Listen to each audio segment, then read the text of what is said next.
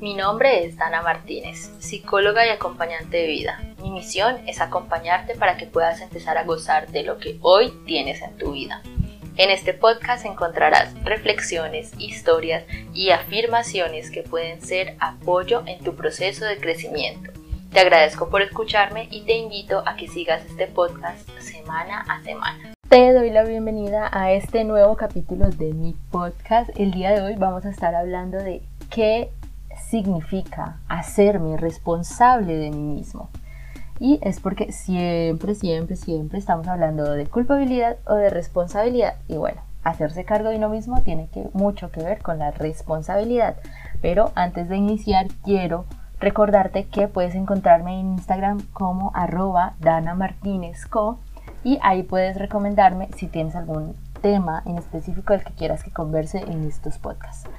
Vamos a iniciar el día de hoy hablando de la diferencia entre culpabilidad y responsabilidad. ¿Y por qué te hago la diferencia? Porque como te digo, normalmente estamos hablando desde la culpa. Normalmente eh, hemos sido criados desde la culpa, desde eh, tienes que sentirte mal porque estás pasando los límites, porque estás transgrediendo, porque te estás portando mal, entonces por eso te tienes que sentir mal y sientes culpa y ahí te vas a empezar a sentir bien y creemos que hacernos cargo de nosotros mismos o bueno, ser responsables es evitar hacernos sentir mal o evitar eh, ser culpables de algo negativo. Pero hacerse cargo de uno mismo va mucho más allá. Hacerme cargo, bueno, la diferencia entre la culpabilidad y la responsabilidad es que la responsabilidad siempre nos está buscando llevar a la acción. ¿Cómo así a la acción? Bueno, la culpa busca culpables por más redundante que sea. La culpa solo dice, bueno, eh, no sé, esto sucedió por tal persona o esto sucedió porque tal persona hizo mal tal cosa. La responsabilidad nos dice, bueno, está bien, yo me hago cargo de esta acción, pero eh, ¿cómo puedo reparar? ¿Cómo puedo empezar a reparar? Y eso mismo estamos buscando cuando hablamos de hacernos cargo de nosotros mismos, de ser responsable con nosotros mismos. Entonces, ¿cómo podemos llevar esto a nuestro campo personal? Pues la responsabilidad de nosotros mismos tiene que ver en, bueno, cada cosa que tenga que ver conmigo es cargo, o sea, está a cargo mío, está a cargo mío. Eso quiere decir que cada cosa que tiene que ver conmigo, yo la puedo influir, cada cosa que tiene que ver conmigo, yo la puedo intervenir y cada cosa que tiene que ver conmigo, yo puedo cambiar sus resultados, yo puedo encontrar las mejores formas de influir en mí. ¿Y qué me va a permitir hacerme cargo? Hacerme cargo es hacerme cargo de mis emociones, de mi salud, de mi mente, de mi espiritualidad y de todo en general. Solemos buscar que, y aquí viene esta figura que nos ha traído Disney, si son de mi época, o que normalmente se veía en que las mujeres eran débiles, entonces necesitaban un hombre salvador. Se ve ahí, pero a los hombres también les puede pasar, ¿sí? Porque esto tiene mucho, mucho que ver con una figura que es la dependencia de nosotros como seres humanos. Nosotros como seres humanos estamos, digamos, programados a ser dependientes y a pegarnos a otros seres humanos porque somos seres sociales. Cuando nacemos somos muy débiles para hacernos cargos de nosotros mismos.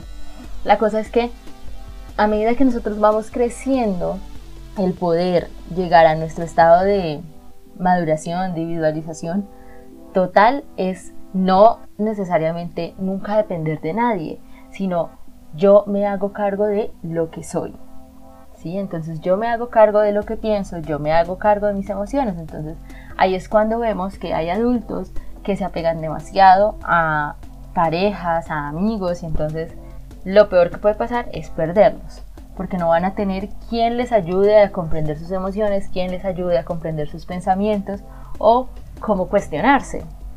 Entonces, hacerte cargo de ti mismo es poder saber qué hacer con tus emociones, poder entender qué te dice cada sensación de ti mismo y cuál es cuáles son las actividades, cuáles son las decisiones más beneficiosas para ti. Entonces, volviendo un poco con lo que es la dependencia y la independencia, el equilibrio es la clave.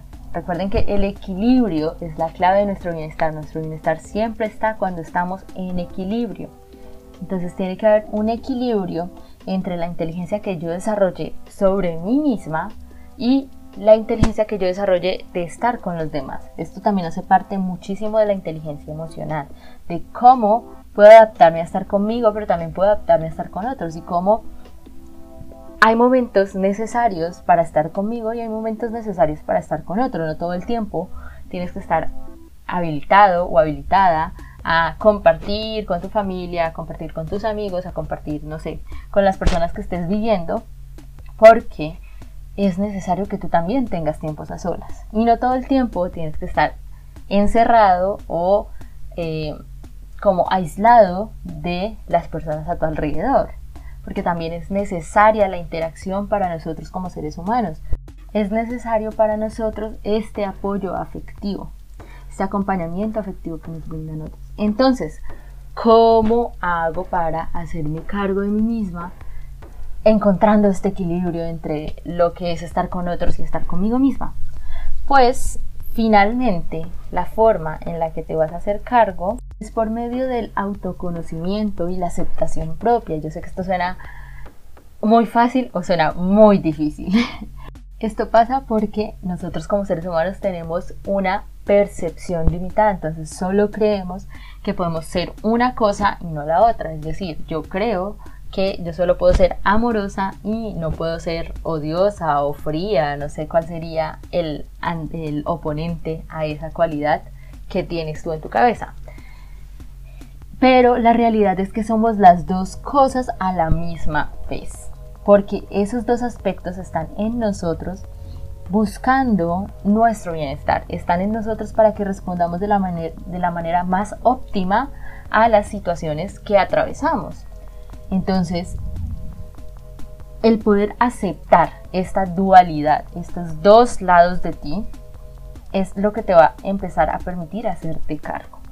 Porque esa misma, ese mismo rol salvador que tú estás viendo en el otro, esa misma persona que eh, tú estás viendo que te acoge, que estás viendo que te ayuda a gestionar tus emociones, eso también está en ti.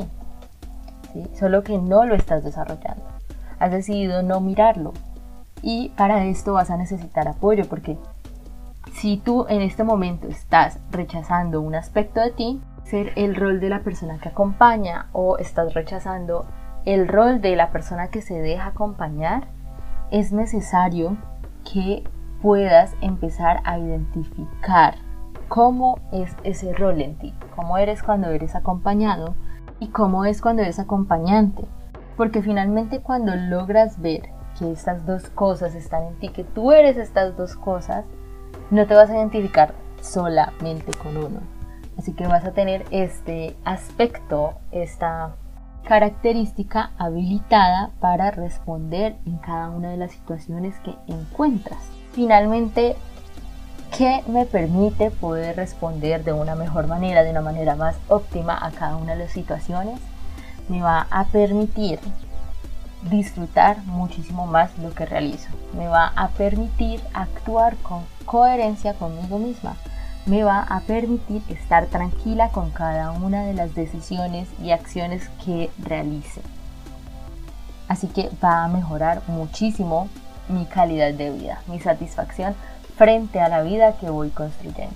Además que me va a volver un papel activo me va a volver una persona activa frente a lo que estoy construyendo en mi realidad, frente a lo que estoy siendo.